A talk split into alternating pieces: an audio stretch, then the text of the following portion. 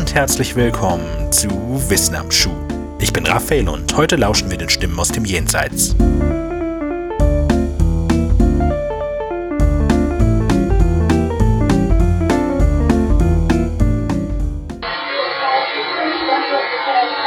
Es gibt kaum etwas, das die Menschheit so fasziniert und prägt wie der Tod.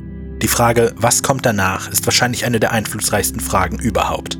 Aus ihr entstehen und entstanden Religionen, Wissenschaften, Philosophien und generelle Weltanschauungen. Es ist die Frage, bei der Wissenschaft und Spiritualität kollidieren. Während die Wissenschaft seit Jahrhunderten versucht, jede Facette dieser Frage auseinanderzunehmen, ist in unterschiedlichen spirituellen Kreisen die Antwort nicht nur bereits klar, sondern sogar erst der Startschuss für die eigentliche Forschung. Das heutige Thema spielt im faszinierenden Grenzbereich zwischen Wissenschaft und Spiritualität, dem Bereich der Parawissenschaften. Einfach gesagt der Forschung nach dem Übernatürlichen. Weil aber selbst der Begriff Parawissenschaft umstritten ist, gehen wir darüber am besten schnell hinweg und lassen die Katze aus dem Sack. Heute geht es um eventuelle Beweise für die Existenz von Geistern. Ganz konkret geht es heute um das Phänomen der Tonbandstimmen. Oft auch mit dem englischen Fachbegriff Electronic Voice Phenomenon oder der daraus resultierenden Abkürzung EVP bezeichnet. In der Parawissenschaft sind EVPs eine Unterkategorie der instrumentellen Transkommunikation, also der Kommunikation mit Wesen aus einer anderen Welt mit Hilfe von elektronischen Geräten. Im Falle der Tonbandstimmen sind diese elektronischen Geräte wie auch immer geartete Audiorekorder.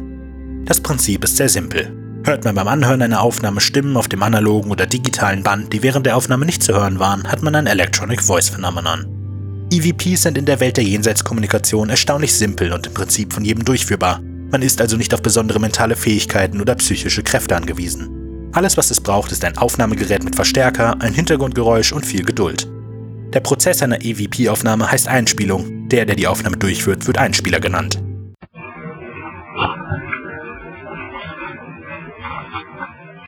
Das Hintergrundgeräusch ist von entscheidender Bedeutung. Da Geister über keinen Sprechapparat verfügen, brauchen sie Zutaten, um eine Stimme zu modellieren. Diese Zutaten liefert das Hintergrundgeräusch. Als Hintergrund kommt dabei fast alles in Frage. Radiorauschen, fließendes Wasser, Stimmen, die rückwärts abgespielt werden. Als Expertenmethode wird auch gerne der Raumklang und das Rauschen des Mikrofons und Verstärkers genutzt. Man braucht also noch nicht mal notwendigerweise einen externen Geräuschemacher. Es ist nur wichtig, den Geistern die richtigen Bausteine zu liefern. Bei der Einspielung ist Sorgfalt und ein gewisses Protokoll zu beachten, damit die Aufnahmen nicht verfälscht werden und später gut zugeordnet werden können.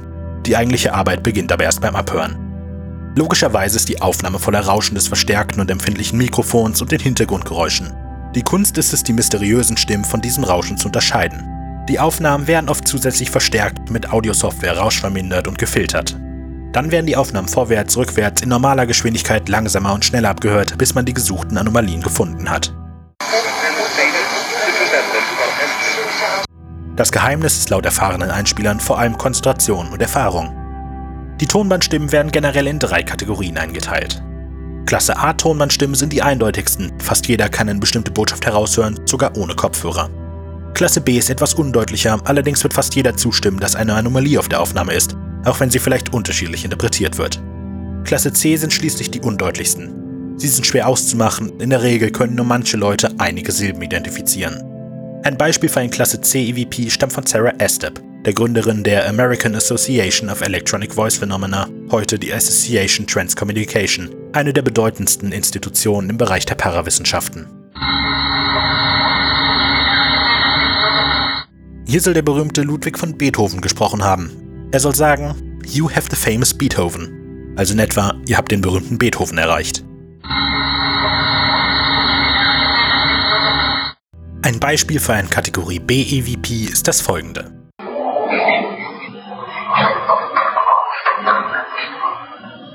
Zu hören ist angeblich Debbie, I can only talk to certain people. Also, Debbie, ich kann nur mit bestimmten Leuten reden.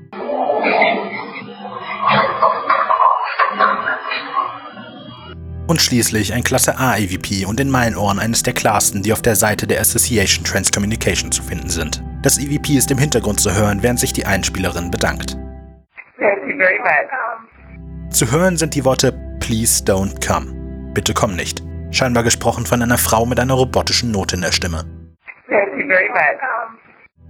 Generell sind Typ A-Stimmen die mit Abstand seltensten. Typ B schon etwas wahrscheinlicher, während der absolute Großteil an EVPs der Kategorie C zuzuordnen ist.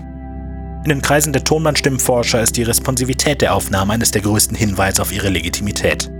Gemeint ist damit, dass die Stimmen oft auf etwas in der materiellen Welt reagieren. Sie sprechen etwa den Einspieler mit Namen an, wie im Klasse B-Beispiel, sagen etwas, was mit dem Ort in Verbindung steht, antworten auf eine Frage oder reagieren auf etwas, wie im Klasse A-Beispiel. Bei dieser Aufnahme wollten die Einspieler nämlich gerade in einen bestimmten Raum gehen. Während ich die Tonbandstimmen bislang in einen Kontext mit Geistern gesetzt habe, der häufigsten Einordnung des Phänomens, gibt es natürlich auch andere parawissenschaftliche Erklärungen für das geschwätzige Rauschen, die ich euch nicht vorenthalten möchte.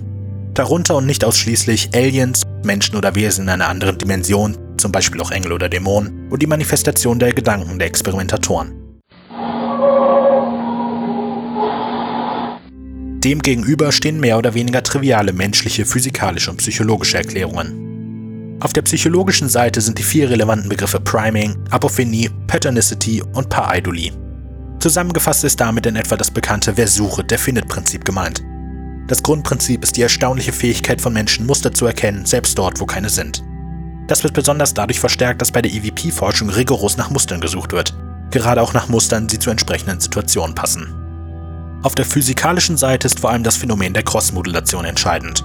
Darunter versteht man einfach gesagt, dass der Audiorekorder auch zufällige Signale von Radiosendern, Handys, Babyphone, Walkie-Talkies usw. So empfangen kann und auf der Aufnahme festhält. Dann gibt es natürlich noch menschliche Fehler bei der Aufnahme.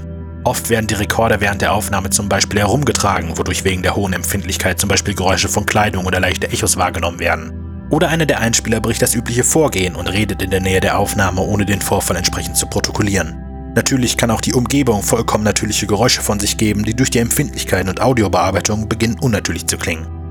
Zuletzt bleibt natürlich noch die sehr unliebsame Möglichkeit von absichtlichen Fälschungen. Natürlich sind diese Erklärungen den Einspielern nicht unbekannt und viele gestehen ein, dass die Wahrscheinlichkeit von Fehlern recht groß ist. Für die psychologischen Einflüsse gibt es in Geisterjägerkreisen sogar einen Fachausdruck, Matrixing.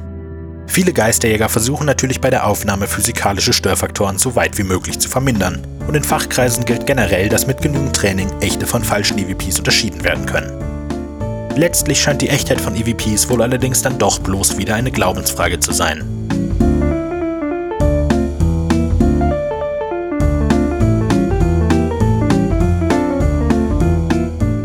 In der Beschreibung jeder Episode findet ihr stets alle Links und Quellen, die für die Folge verwendet wurden. Wenn ihr Fehler oder wichtige fehlende Fakten in einer Episode findet, dann schreibt uns an wissenamschuh.wenig-originell.de.